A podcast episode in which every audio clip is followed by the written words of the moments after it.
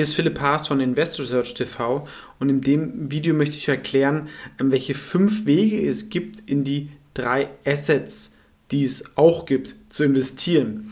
Ich habe ja, ähm, es gibt ein Video auch dazu, ähm, ein Modell entwickelt, wo es eigentlich nur drei Asset-Arten gibt. Ist das Rad jetzt auch nicht komplett neu erfunden, aber der größte Fehler wird halt oft gemacht, dass man in die falschen Assets investiert. Wir sehen es hier unten, es gibt eigentlich für mich drei Arten von Assets, nämlich produktive Assets, Kredite und Spekulationen. Und jedes Asset hat seinen eigenen Zweck.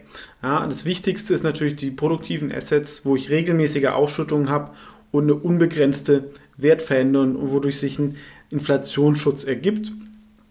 Und das ist das beste Asset, um einen Vermögensaufbau zu betreiben.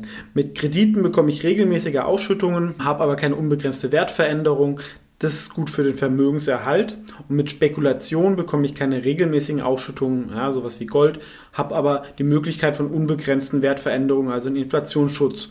Und da ist der Hauptzweck die Diversifikation. Und in jede dieser drei Assets kann man in fünf Wege investieren. Und oft ist es einfach wichtig, dass ihr euch davor überlegt, ähm, wie ihr das aufzieht. Die Wege sind oft die Unterschiede nicht so groß, wie euch die Leute erzählen. Ja, es gibt irgendwelche Leute, die sagen, ähm, der eine Weg irgendwie ETF ist das einzig wahre oder ähm, Einzeltitel oder alles selber machen oder Ding. Das ist nicht so entscheidend. Also vier von den fünf Wegen sind eigentlich in Ordnung und es hängt ein bisschen von euren Vorlieben ab, ähm, was besser zu euch passt, wo ihr Wissen habt ähm, und man kann das natürlich auch alles mischen.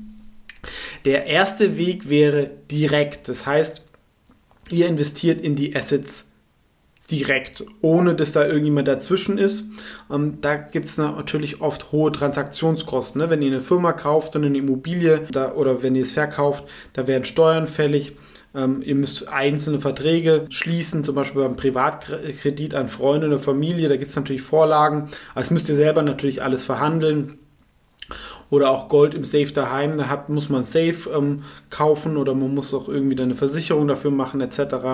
Ähm, allerdings hat man natürlich die höchste Kontrolle und die reichsten Menschen der Welt sind oft halt über eigene Unternehmen oder über Immobilienaufbau reich geworden, weil sie halt einfach alles selber machen können. Und das kann natürlich nicht jeder mit einem Klick nachmachen und dadurch sind natürlich die Eintrittshürden größer. Das nächste, was aber relativ ähnlich ist und dafür ein paar Vorteile hat, wäre direkt und liquide. Das heißt, ihr kauft auch euch in Firmen oder in Immobilien ein, aber über die Börse.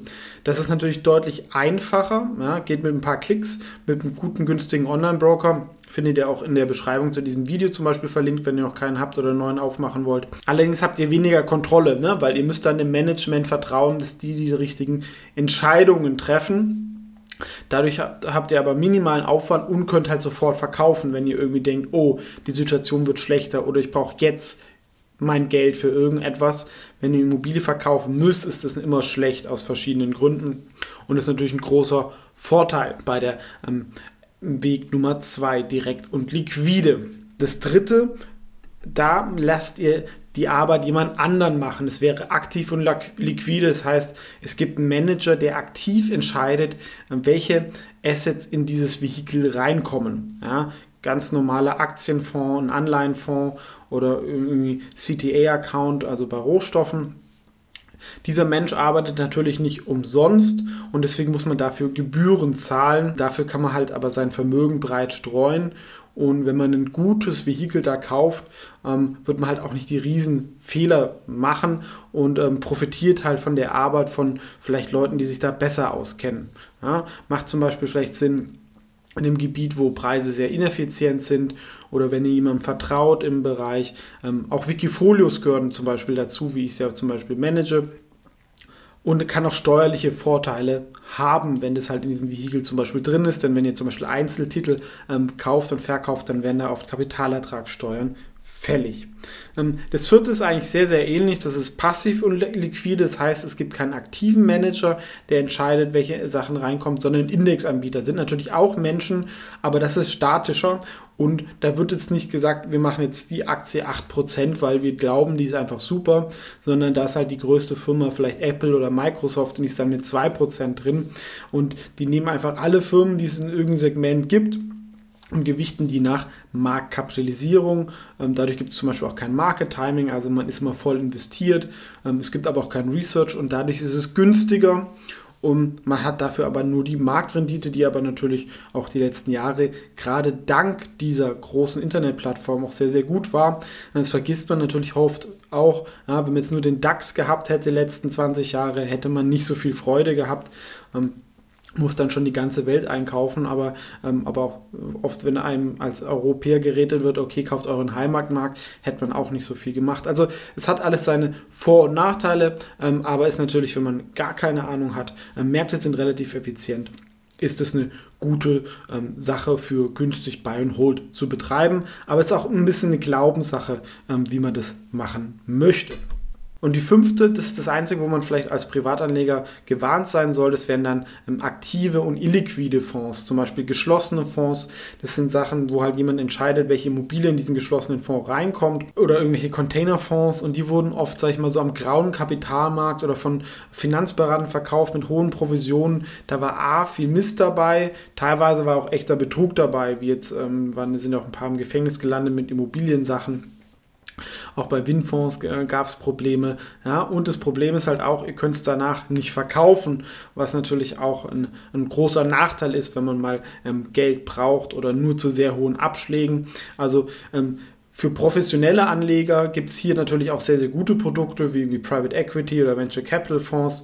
Ähm, allerdings die Gebühren sind auch da relativ hoch und die Leute wissen natürlich noch mehr, was man will. Also wenn euch irgendein Finanzberater so einen geschlossenen Fonds oder so einen Fonds, den man nicht an der Börse handeln kann, und wo illiquide Assets drin sind. Da sind dann keine Aktien drin, sondern da sind dann vielleicht ähm, Immobilienbeteiligungen oder irgendwelchen Sachen oder Kunstfonds äh, bei Spekulationen. Gibt es ganz viele verschiedene Sachen, da wäre ich vorsichtig, weil es oft halt auch provisionsgetrieben ist. Natürlich ist da nicht alles Mist, aber das Risiko, dass hier was schief läuft, ist bei diesem Weg am höchsten. Deswegen würde ich ähm, normalerweise davon abraten und es nur in Ausnahmefällen machen, wenn ihr und wenn ihr euch halt da auch auskennt.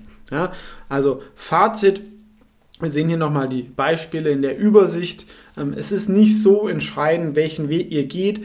Ähm, entscheidet es für euch selber. Es ist aber wichtiger, dass ihr auch äh, viele produktive Assets habt, ja, weil sehr, sehr viele Leute werden viel Cash haben ähm, oder vielleicht auch sogar viel Gold und das hat alles seinen Sinn und Zweck in einem Portfolio, aber gerade wenn man jung ist, sag ich mal, auch ein hohes Humankapital hat oder sein Leben noch vor sich hat, einen echten Vermögensaufbau, gerade im Niedrigzinsumfeld, ist nur über produktive Assets möglich. Ja, und das sind Firmenbeteiligungen, Aktien, Immobilien.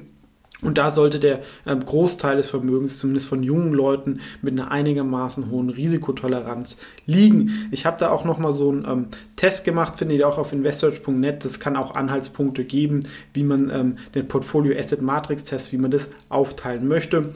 Wollte ich einfach auch nochmal erklären, wie welche verschiedenen Wege es gibt. Und ich glaube, es ist auch relativ wichtig, dass man weiß, welche verschiedene es gibt und dass der Unterschied oft nicht so groß ist. Ja? Wenn jetzt irgendwie einen Robo-Advisor kauft, das sind halt auch wieder Einzelaktien ähm, plus Gebühren zum Beispiel oder ETF plus Gebühren ist eigentlich kein großer Unterschied und manche Leute verwechseln das und denken, es ist dann vielleicht was komplett anderes. Also wichtig, das sind die fünf Wege, ähm, womit man in die drei verschiedenen Assets investieren kann. Ähm, gerne natürlich eure Meinung dazu sagen, ähm, würde mich freuen.